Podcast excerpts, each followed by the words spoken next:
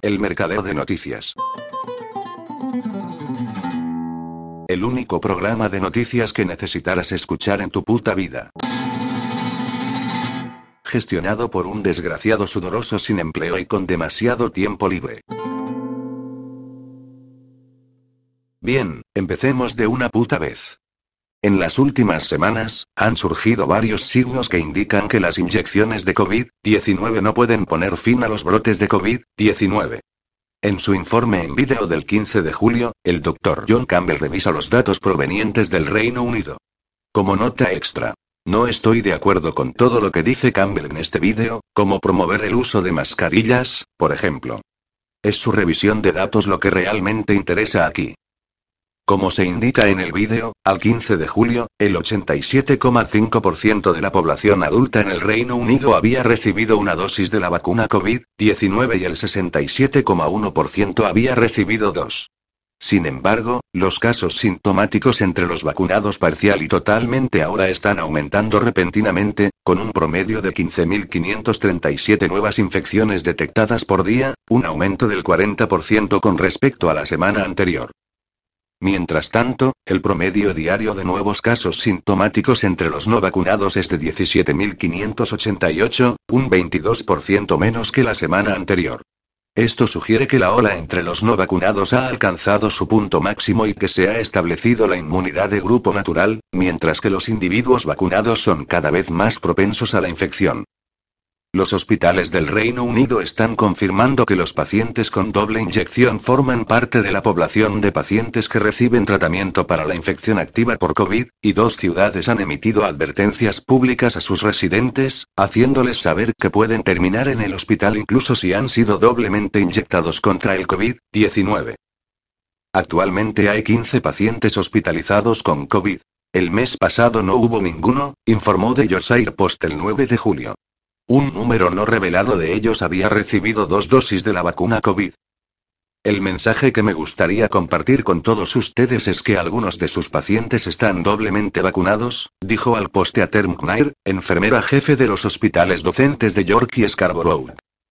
Esta es una enfermedad que aún puede afectarlo y seguir debilitándolo cuando recibe la doble vacuna. Tenemos una sala en este momento llena de pacientes con COVID en nuestro hospital y eso no va a desaparecer pronto. Si bien el número de pacientes hospitalizados con COVID se duplicó en una sola semana, el número total todavía estaba muy por debajo del número informado en enero. Una estadística Amanda Bloor, oficial responsable del NHS North Yorkshire Clinical Commissioning Group, toma como prueba que el programa de inyecciones es tener el impacto anticipado en torno a la reducción del riesgo de muerte y la reducción de enfermedades graves. Aumento de COVID en países con tasas de inyección más altas. No me apresuraría a asumir que las tasas de hospitalización más bajas a mediados del verano son una señal de que las inyecciones están teniendo un impacto positivo. También tenemos datos que muestran que los países con las tasas de inyección de COVID más altas también están experimentando los mayores aumentos en los casos, mientras que los países con las tasas de inyección más bajas tienen el menor número de casos. Esta tendencia me preocupa bastante, dijo en un tuit el 16 de julio el doctor Robert Malone, inventor de la tecnología de la vacuna de ARM. Puede ver más datos en este hilo, publicado por Corona Realism. Chipre, donde más del 51% de los residentes han recibido el pinchazo, ahora tiene el recuento de casos más alto del mundo. Curiosamente, el brote en los barcos de la Armada Británica, que cubriré más adelante, se produjo poco después de una escala en Chipre. Bután ofrece una visión interesante de los efectos de la vacunación masiva contra el COVID. Lograron inyectar al 64% de los residentes en solo una semana, a partir del 27 de marzo, y casi de inmediato, hubo un rápido aumento en los casos. En el primer gráfico a continuación, puede ver la tasa de inyección extraordinariamente rápida en Bután, pasando de 0 a 64% en cuestión de días. En el segundo gráfico, puede ver el efecto en los casos en las semanas siguientes. Pasaron de casi cero casos al comienzo de la campaña de inyecciones, a un máximo de más de 400 casos por millón en las semanas siguientes.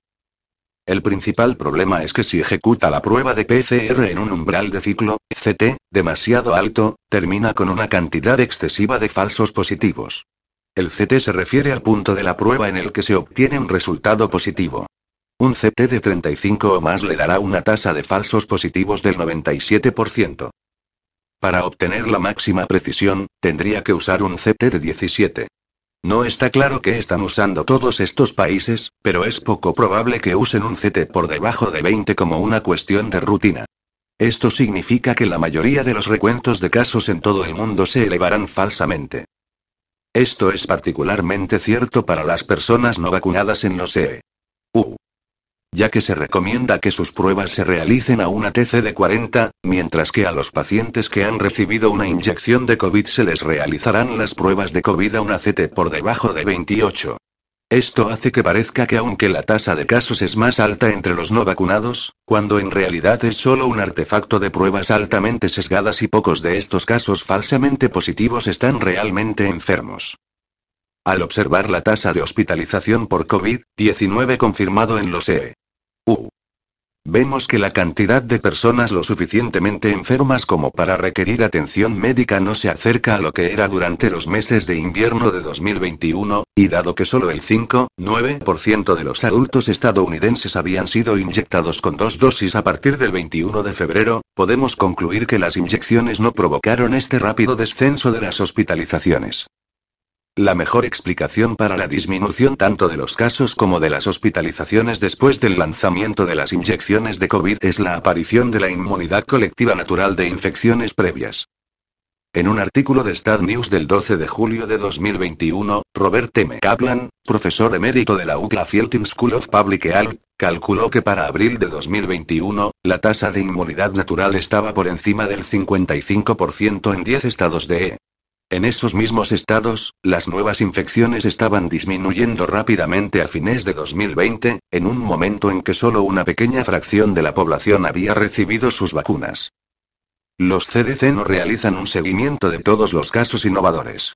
También debemos recordar que los Centros para el Control y la Prevención de Enfermedades de están reduciendo artificialmente las tasas de casos, las tasas de hospitalización y las tasas de mortalidad de los estadounidenses vacunados mediante el seguimiento selectivo de los llamados casos de avance. Solo rastrean e informan casos importantes en los que el paciente es hospitalizado o muere. No cuentan los casos leves, incluso si tienen un resultado positivo en la prueba. Varios medios de comunicación han expresado su preocupación por este seguimiento e información sesgada. Como se señaló en Harvard de Alt, la estrategia de los CDC nos impide determinar si una inyección es más o menos efectiva que otra. También puede ocultar problemas de fabricación y evitar que determinemos si el momento de la segunda dosis podría influir en la eficacia, así como en una serie de otras cosas. Business Insider señaló que no rastrear todos los casos de avance hace que sea más difícil determinar qué tan peligrosa es realmente la variante Delta.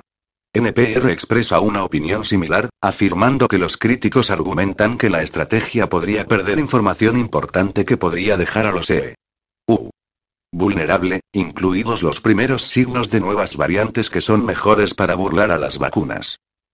Incluso la cobertura completa de vacunas no detendrá las infecciones. El 14 de julio, BBC News informó que 100 miembros de la tripulación totalmente inyectados habían dado positivo a bordo del portaaviones de la defensa británica HMS Queen Elizabeth. No está claro si alguno de ellos realmente presenta síntomas. Según el secretario de Defensa británico Ben Wallace, los esfuerzos de mitigación incluyen el uso de mascarillas, el distanciamiento social y un sistema de seguimiento y localización. No mencionó el tratamiento real para la infección aguda. Otros buques de guerra también informan sobre brotes a bordo, aunque Guayace no ofreció detalles sobre ellos. La flota se encuentra actualmente en el Océano Índico y planea continuar el despliegue de 28 semanas, con Japón como destino. BBC News dijo que la reina y el primer ministro habían estado a bordo del buque insignia poco antes de que zarpara. Este caso ofrece una visión aleccionadora de la efectividad de estas inyecciones de modificación genética, ya que el HMS Queen Elizabeth ahora tiene una tasa de casos de 1 entre 1620, la tasa de casos más alta registrada hasta ahora, que yo sepa. Sin embargo, el 100% de la tripulación ha recibido una doble inyección.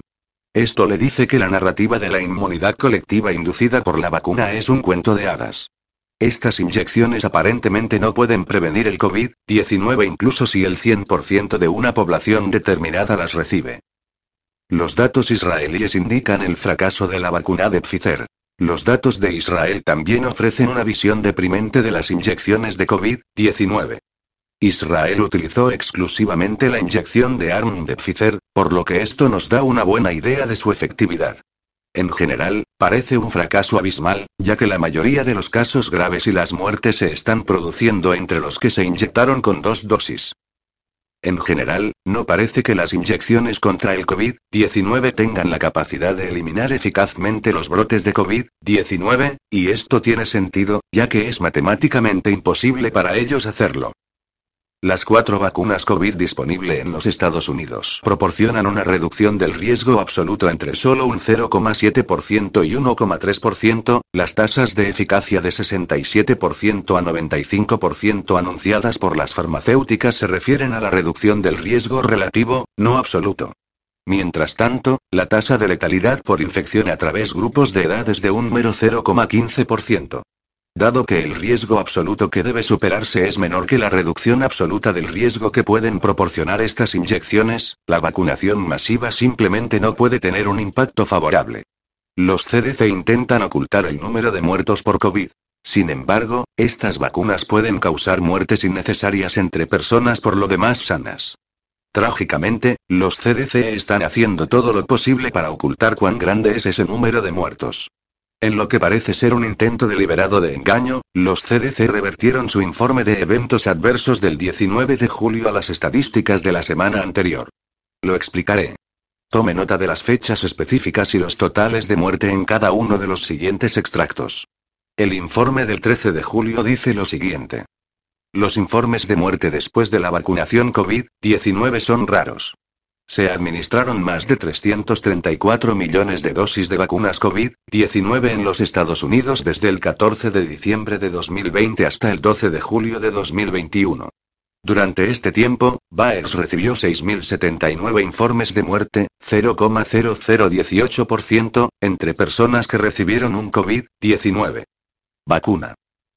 El informe original del 19 de julio, guardado en Wayback, inicialmente decía lo siguiente. Los informes de muerte después de la vacunación COVID-19 son raros.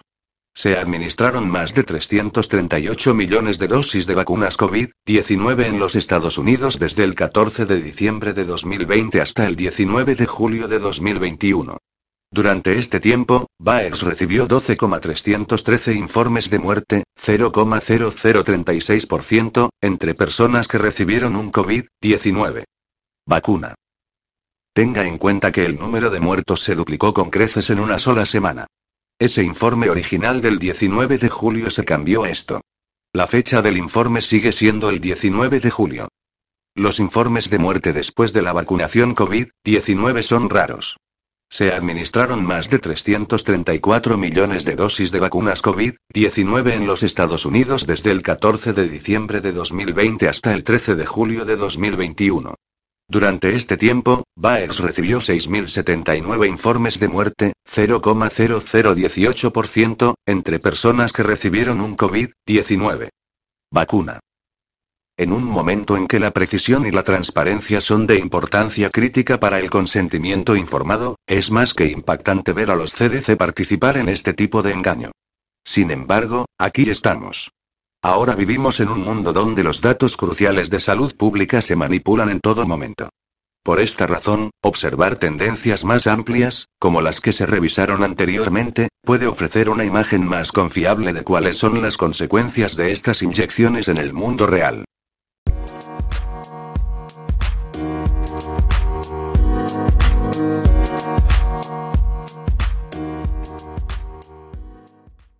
Un estudio del prestigioso grupo de investigación clínica de la Universidad de Oxford, publicado el 10 de agosto en The Lancet, revela que los individuos vacunados tienen 251 veces más carga de virus COVID-19 en sus fosas nasales que los no vacunados.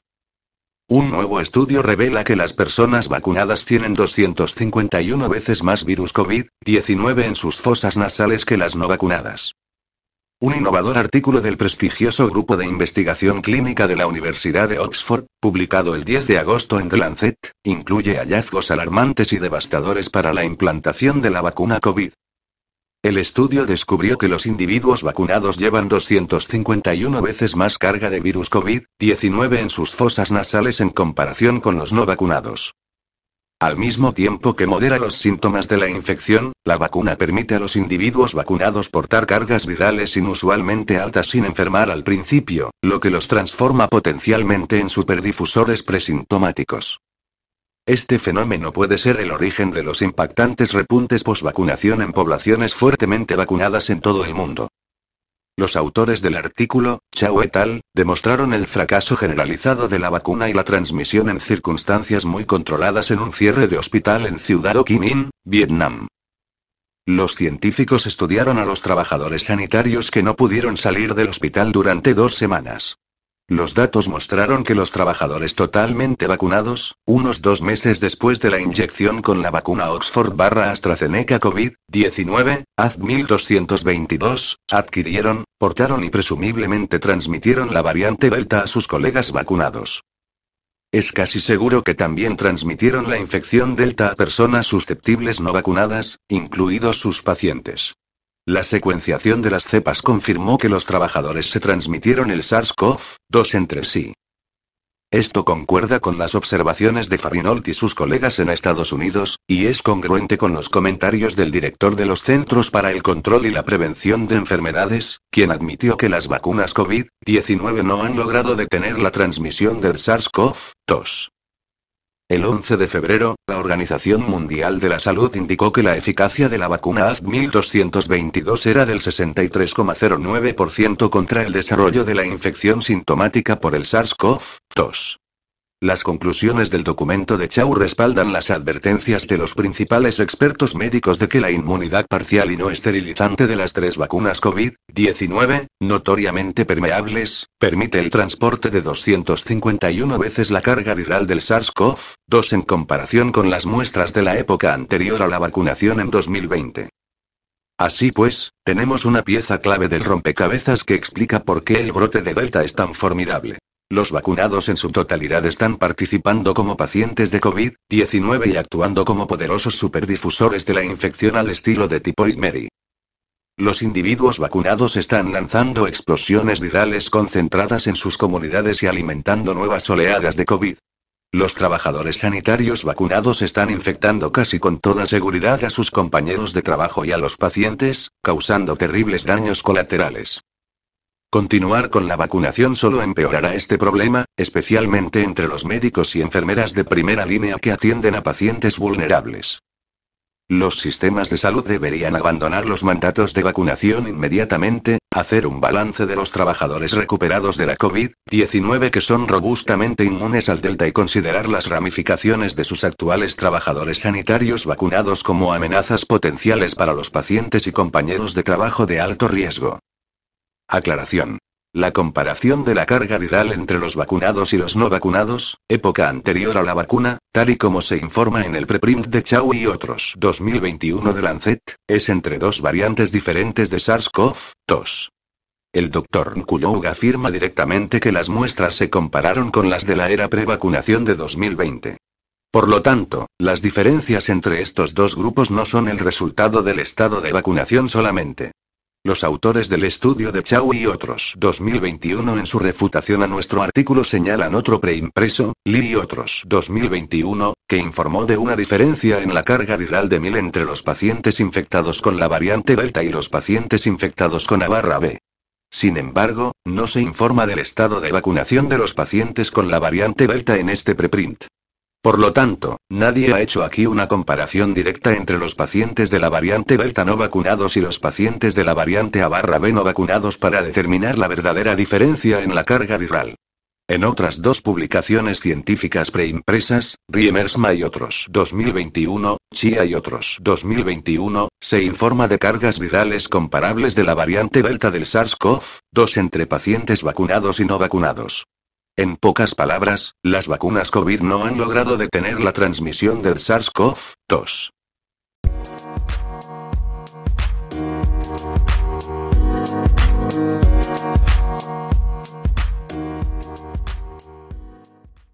La secuencia de autodestrucción que hará caer a la cábala y a su culto de la muerte de los mundialistas antihumanos ya se ha activado.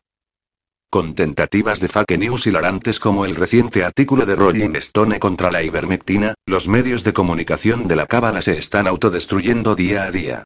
Con la interminable impresión de dinero fiduciario por parte de la Fed, toda la base financiera del gran gobierno ilegítimo está implosionando. Y con los intentos risibles y desesperados de hacer ver que la vacuna COVID está aprobada al tiempo que se promueven inyecciones de refuerzo totalmente no probadas y que no cuentan con ningún dato que las respalde, la Big Ciencia se arranca los ojos y los lanza al otro lado de la habitación. Estamos siendo testigos de la autodestrucción total de la Big Pharma, Big Science, Big Media y Big Government, ya que se tropiezan unos con otros tratando de desacreditar la ivermectina y la vitamina D mientras impulsan las vacunas mortales y el autoritarismo médico. Sin embargo, lo único que han conseguido realmente es el despertar acelerado de las masas, que son testigos de la locura autoritaria y el culto a la muerte de la ciencia de pacotilla que desfila a nuestro alrededor, afirmando falsamente que nuestras libertades deben ser eliminadas en nombre de la seguridad.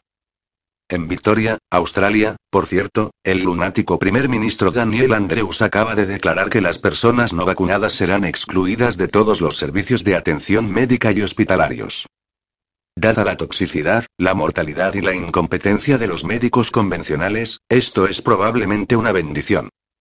Tal vez el pueblo libre de Australia se decante finalmente hacia la nutrición y a la medicina natural, y sobreviva así a los zombies de las vacunas que cometen suicidios médicos. La AMA publica un documento en el que enseña a los médicos cómo engañar a los pacientes con información errónea que pone en peligro su vida.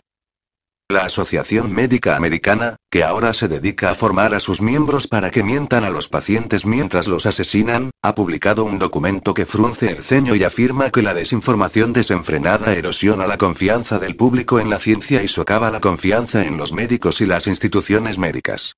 Y para recuperar esa confianza perdida, la AMA está enseñando a los médicos cómo mentir al mundo sobre el COVID. En la página 9 del documento, se les dice a los médicos que sustituyan la frase tasa de hospitalización por la afirmación de que todos los pacientes hospitalizados son muertes, exagerando así de una manera salvaje las muertes debidas al COVID con el fin de provocar una histeria colectiva. No te equivoques. El AMA ordena directamente a los médicos que mientan sobre las muertes de COVID. Esto es un fraude médico puro y duro. Del mismo modo, se les dice a los médicos que sustituyan la palabra lockdown encierro, por stay stay home order orden de permanencia en casa, porque suena menos totalitario. En el mismo documento, en la página 8, se instruye a los médicos sobre cómo bloquear, desviar y redirigir las preguntas para ocultar la verdad sobre las lesiones y muertes causadas por vacunas. Se les instruye específicamente para que cambien de tema y rechacen las preguntas de los periodistas o de los pacientes, al tiempo que difunden la propaganda oficial aprobada por la AMA en la que se afirma que todo se basa en hechos, no en la ciencia ni en la medicina. En esencia, la AMA está tratando de convertir a los médicos en marionetas de propaganda para la agenda de despoblación global. Parece que la práctica de la medicina real ya no es la prioridad de la AMA. En cambio, los médicos deben practicar la mentira para seguir siendo un miembro de pleno derecho de la AMA. La AMA es el equivalente al Colegio de Médicos. Aquí hay una sección del documento, titulada COVID-19 Language Swaps. La AMA acaba de aportar pruebas que pueden utilizarse para procesar a sus propios funcionarios corruptos por crímenes contra la humanidad. Lo que resulta igualmente inquietante es que la AMA no parece darse cuenta de que, al publicar este documento, está admitiendo su propia complicidad en crímenes contra la humanidad.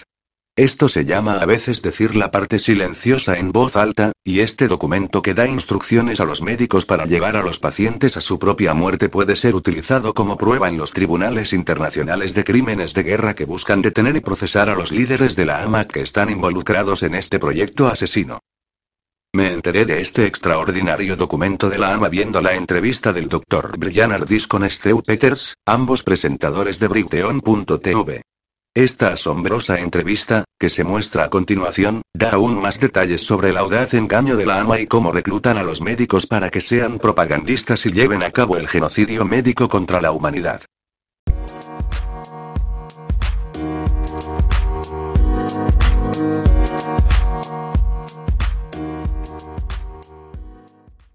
El holocausto de las vacunas está en marcha en Australia, donde un nuevo e inquietante vídeo muestra a la policía australiana del campo de internamiento COVID amenazando con gasear a un preso que ya ha pasado 14 días en cuarentena forzosa y quiere ser liberado.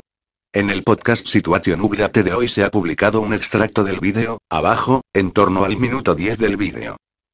Lo que el vídeo parece confirmar es que las autoridades australianas tiránicas 1. No parece liberar a las personas después de que se les haya asignado una cuarentena forzosa de 14 días. Puedes registrarte pero nunca salir. 2. Amenazar con gasear a los presos si no obedecen. Si este gas implica gasear a alguien con gas lacrimógeno o un gas letal similar al ciclón B, pero en cualquier caso es una violación flagrante de los derechos humanos fundamentales. Las organizaciones mundiales de derechos humanos guardan un misterioso silencio sobre todo esto, y en Estados Unidos la llamada Unión Americana de Libertades Civiles, ACLU, ha abandonado por completo las libertades civiles y ahora respalda las vacunas y las máscaras para todos. El vídeo de Australia revela las horribles consecuencias para la salud mental de estar internado en lo que es esencialmente un campo de exterminio COVID, donde uno de los internos de este vídeo explica que no se puede respirar en las habitaciones cerradas y selladas. Su compañero de prisión grita. Llévame a un lugar donde las paredes no se derrumben, revelando las consecuencias para la salud mental del confinamiento involuntario bajo un despótico estado médico policial. Personas inocentes y perfectamente sanas son consideradas una amenaza para la salud pública simplemente porque dan positivo a través de una test PCR fraudulento. Lo que resulta aún más inquietante de todo esto es cómo el tiránico gobierno australiano determina a qué personas secuestrar médicamente y arrojar a estos gulags de exterminio COVID.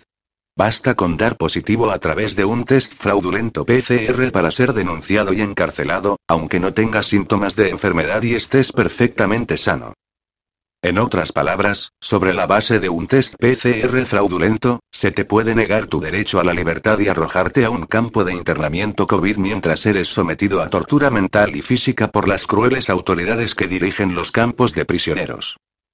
Esto ya está ocurriendo en Australia, y la práctica pronto llegará a Estados Unidos, pues los CDC ya han anunciado sus planes para crear campos de exterminio COVID zonas verdes de los que nadie saldrá vivo. Estamos siendo testigos del holocausto de las vacunas que se acelera día a día a medida que los gobiernos se convierten en terroristas genocidas. Bajo la seductora influencia del poder ilimitado, los gobiernos del mundo han abandonado todos los pilares del debido proceso, el Estado de Derecho o las libertades individuales y ahora funcionan como organizaciones terroristas genocidas que llevan a cabo operaciones de exterminio masivo que se asemejan abiertamente al holocausto nazi de la Segunda Guerra Mundial.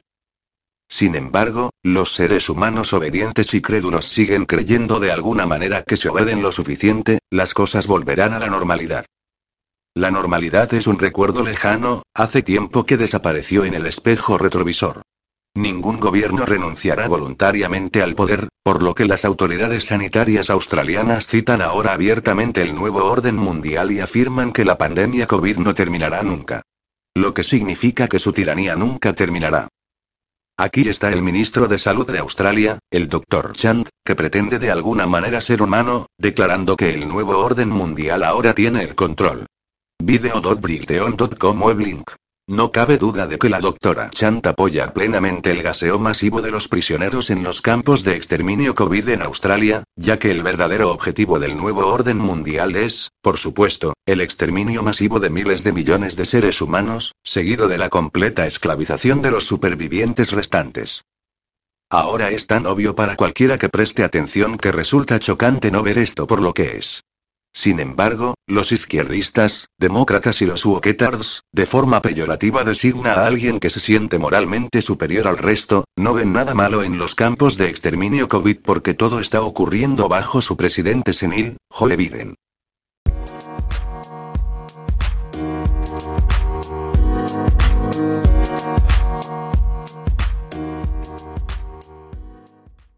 A pesar de ser una exigencia legal, la inoculación de las vacunas autorizadas por la Agencia Española del Medicamento contra el llamado COVID-19 no aparecen en las historias clínicas de aquellas personas que han recibido alguna de sus dosis, ni tampoco aparecen en el calendario de vacunación. Cualquier efecto secundario posterior quedará disociado de su inoculación, y será tratado como una patología ajena al fármaco.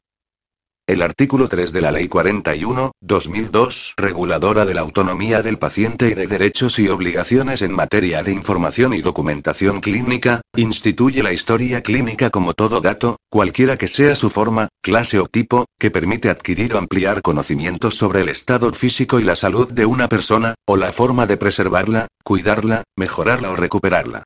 En dicha norma, en su capítulo V, establece las obligaciones de la Administración Sanitaria de registrar en el historial clínico de los usuarios del servicio de salud, todos aquellos datos que, bajo criterio médico, permitan el conocimiento veraz y actualizado del estado de salud, pero curiosamente, del historial clínico de las comunidades autónomas ha desaparecido un dato relevante.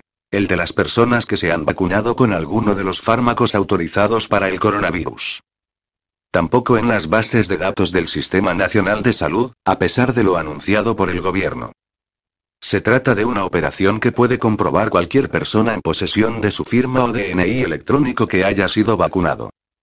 El Ministerio de Sanidad, que emite el llamado certificado COVID que pretende ser un salvoconducto de acceso a estadios, aviones u hoteles, no recoge sin embargo la vacunación, como dato médico relevante, en las bases de datos del Sistema Nacional de Salud. Puede comprobarse en esta web. En ella se accede al historial en manos del Ministerio, y a su vez al de cada comunidad autónoma. En palabras de la ley, la historia clínica es un instrumento destinado fundamentalmente a garantizar una asistencia adecuada al paciente. Los profesionales asistenciales del centro que realizan el diagnóstico o el tratamiento del paciente tienen acceso a la historia clínica de este como instrumento fundamental para su adecuada asistencia. La trascendencia de que no exista rastro de la vacunación COVID en las historias clínicas es de excepcional relevancia, porque de existir reacciones adversas a la misma, éstas estarán siempre completamente disociadas de la inoculación, a no ser que exista una especial pericia del personal médico que atienda a la persona afectada.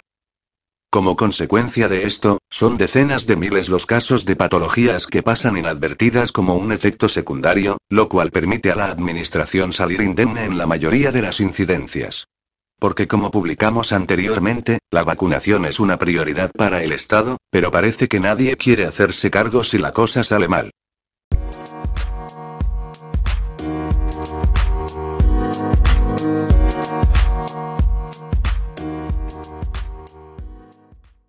Una doctora irlandesa que acababa de trabajar toda la noche en el hospital se tomó un tiempo para hacer un apasionado llamamiento para que se detengan las inyecciones de COVID-19. Afirma que, aparte de los niños, para los que las inyecciones aún no están autorizadas, casi todas las personas que trató recibieron dos dosis de inyecciones de COVID-19. Afirma que está viendo cosas que en todos sus años de práctica nunca había visto, como coágulos de sangre en el brazo de una joven de 20 años. Nadie relaciona estas lesiones con las vacunas. Afirma que en los hospitales falta personal porque las enfermeras renuncian, ya que no quieren vacunarse.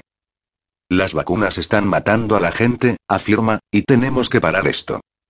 Me pondría una de estas vacunas, de hecho las cuatro, cada hora en punto, en mis cuatro extremidades, si dejaran en paz a nuestros niños. Justo cuando he publicado esto hoy, me he enterado de que la doctora Anne Closkey ha sido suspendida del ejercicio de la medicina a raíz de este vídeo. El médico más veterano de Irlanda del Norte dijo anoche que estaba personalmente consternado por el vídeo antivacunas publicado por una médico de cabecera de Derry que ha sido suspendida del ejercicio de la medicina. La doctora Anne McCloskey, ex consejera de AONTU, expresó su preocupación en un vídeo en las redes sociales sobre la administración de la vacuna a los jóvenes. El director médico, CMO, Sir Michael McBride, también advirtió de la gran angustia causada por los comentarios realizados por la doctora McCloskey en las redes sociales después de que dedujera que las vacunas estaban causando enfermedades graves a los jóvenes, y afirmara falsamente que las vacunas no aprobadas eran una terapia genética experimental. A raíz de las quejas de los colegas GP sobre el puesto de fin de semana, la Junta de Salud y Asistencia Social, HSCB, ayer se trasladó a suspender el Dr. Nkloskey como una medida de precaución, ya que una investigación continúa en quejas y preocupaciones contra este médico. El veterano médico de cabecera se jubiló en 2019 después de más de 30 años trabajando en el área de Chantallow de la ciudad, pero regresó al servicio de salud el pasado mes de abril en respuesta al llamamiento del personal de la pandemia. El doctor Mcloskey lleva más de un año en un centro de médicos de cabecera fuera de horario en Derry. Esto es lo que ocurre cuando se desenmascara la agenda de los globalistas. Ahora es el momento de que los demás sigamos su ejemplo, cueste lo que cueste.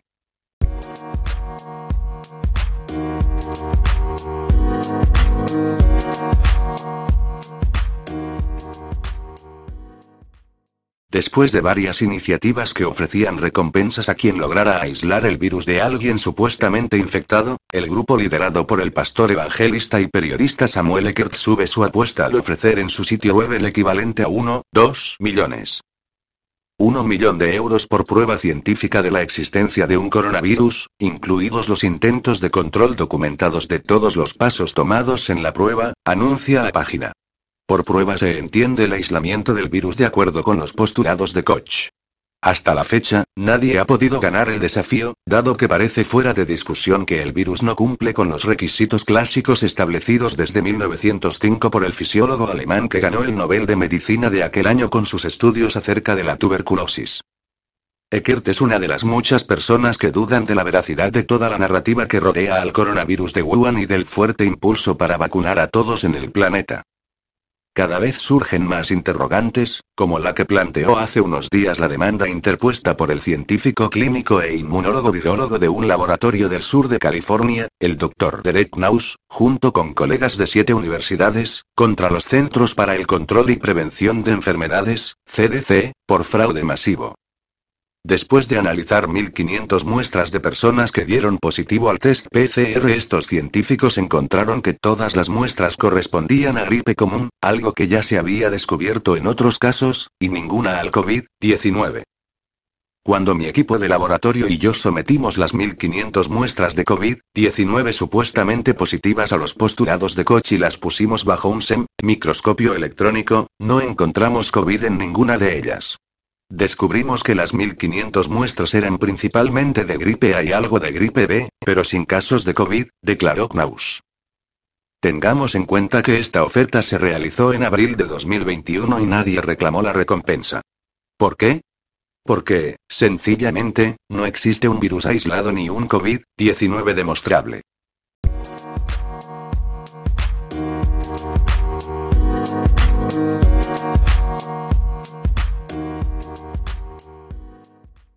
Como condición para suministrar vacunas contra el coronavirus de Wuhan, COVID-19, a Colombia, los gigantes de la industria farmacéutica Pfizer BioNTech y AstraZeneca habrían llegado a un acuerdo secreto de inmunidad con el gobierno del país, que aceptó eximir a las multinacionales de toda responsabilidad por las lesiones y muertes causadas por las inyecciones. Funcionarios colombianos publicaron accidentalmente los contratos de Pfizer-BioNTech y AstraZeneca en los que se mostraba que los 25 millones de dosis de vacunas contra la gripe Fauci que se enviaron recientemente al país no habrían llegado si no se hubiera concedido primero a los gigantes farmacéuticos una inmunidad total. Al tratar de enviar la información confidencial a un tribunal regional tras una presentación de tutela, el Consejo de Estado de Colombia, que se considera la máxima autoridad judicial del país, divulgó por error los contratos firmados entre el gobierno colombiano y los gigantes farmacéuticos. El supuesto error fue rápidamente descubierto por el gobierno y los documentos fueron retirados, pero no antes de que el Instituto Anticorrupción colombiano, sin ánimo de lucro, accediera a ellos y los copiara, filtrándolos posteriormente para defender la transparencia y en un intento de salvaguardar el derecho fundamental de acceso a la información pública. El expediente de 132 páginas detalla el acuerdo contractual establecido entre el gobierno colombiano y las dos compañías farmacéuticas, siendo el contrato de AstraZeneca firmado el 16 de diciembre de 2020 y el de Pfizer el 2 de febrero de 2021, informó Life City News. Colombia gastó 240 millones de dólares en vacunas contra el COVID sin responsabilidad.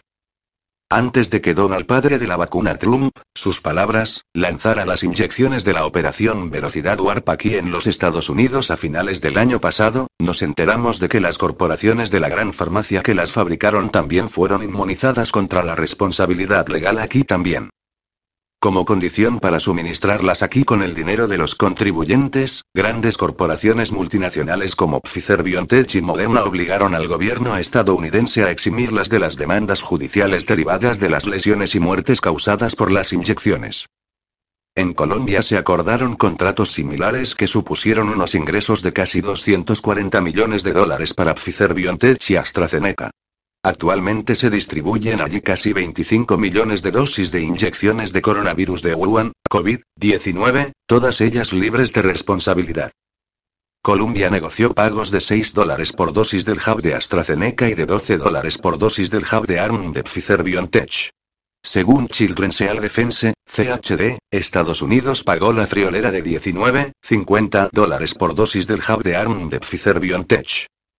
Los esfuerzos de Pfizer y BioNTech para desarrollar y fabricar la vacuna son de naturaleza aspiracional y están sujetos a riesgos e incertidumbres significativas, anunció Pfizer BioNTech. La República de Colombia asumirá plenamente los riesgos derivados de la adquisición, uso y aplicación de la vacuna. En otras palabras, no solo Colombia desembolsó 240 millones de dólares a Big Pharma por vacunas falsas que propagan más enfermedades y muertes, sino que cualquiera que se enferme o muera por ellas puede ahora demandar al gobierno. Así es como siempre ha operado la gran farmacia, por supuesto. Obtener enormes beneficios mientras se exime de responsabilidad es la forma en que el cártel legalizado de las drogas sigue creando multimillonarios corruptos, junto con hordas de personas enfermas y muertas a su paso. Los efectos a largo plazo y la eficacia de la vacuna no se conocen actualmente, admite Pfizer BioNTech sobre su inyección, añadiendo que puede haber efectos adversos de la vacuna que no se conocen actualmente. Así, Pfizer BioNTech exigió un contrato que exime completamente a ambas empresas de todos los juicios, reclamaciones, acciones, demandas, pérdidas, daños y perjuicios, responsabilidades, acuerdos, sanciones, multas, costes y gastos, causados por, derivados de, relacionados con, resultantes de la vacuna. También se supone que el gobierno colombiano nunca haría pública esta información, pero aquí estamos. ¿Se levantará el pueblo colombiano para hacer responsable a su gobierno y a la gran farmacia de este fraude genocida? En corruption.news se pueden encontrar más noticias sobre el chanchullo de la inyección de covirus sin responsabilidad de las grandes farmacéuticas. Las fuentes de este artículo incluyen lifesitenews.com, archive.is, naturalnews.com,